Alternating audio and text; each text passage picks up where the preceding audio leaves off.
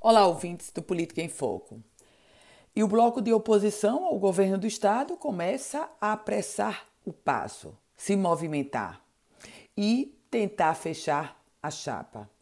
Nesse momento, o mais provável é uma chapa tendo como candidato ao Senado o ministro do Desenvolvimento Regional, Rogério Marinho, como candidato ao governo, o deputado federal e atual coordenador da bancada, Benis Leocádio.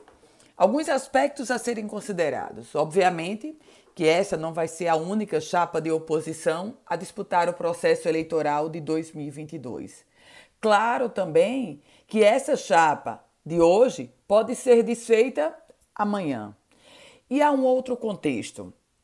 Nesse grupo de oposição especificamente, tem uma figura que está sem posto: o ministro das Comunicações, Fábio Faria.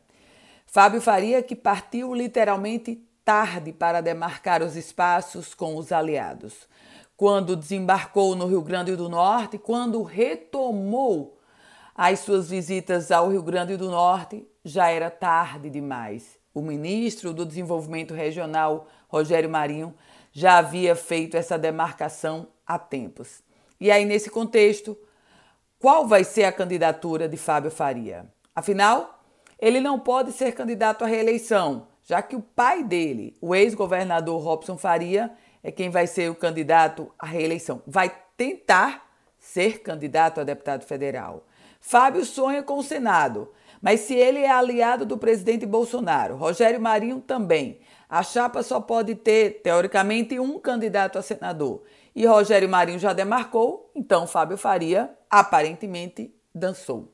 Nesse contexto, a chapa de oposição a ser encabeçada pelo deputado federal Benis Leocário terá como candidato ao Senado Rogério Marinho. Mas você sabe, assim como eu, em política tudo pode mudar. A chapa de hoje pode ser desfeita com uma, e uma outra fotografia surgir daqui a pouco. É assim a regra do jogo na política. Eu volto com outras informações aqui no Política em Foco com Ana Ruth Dantas.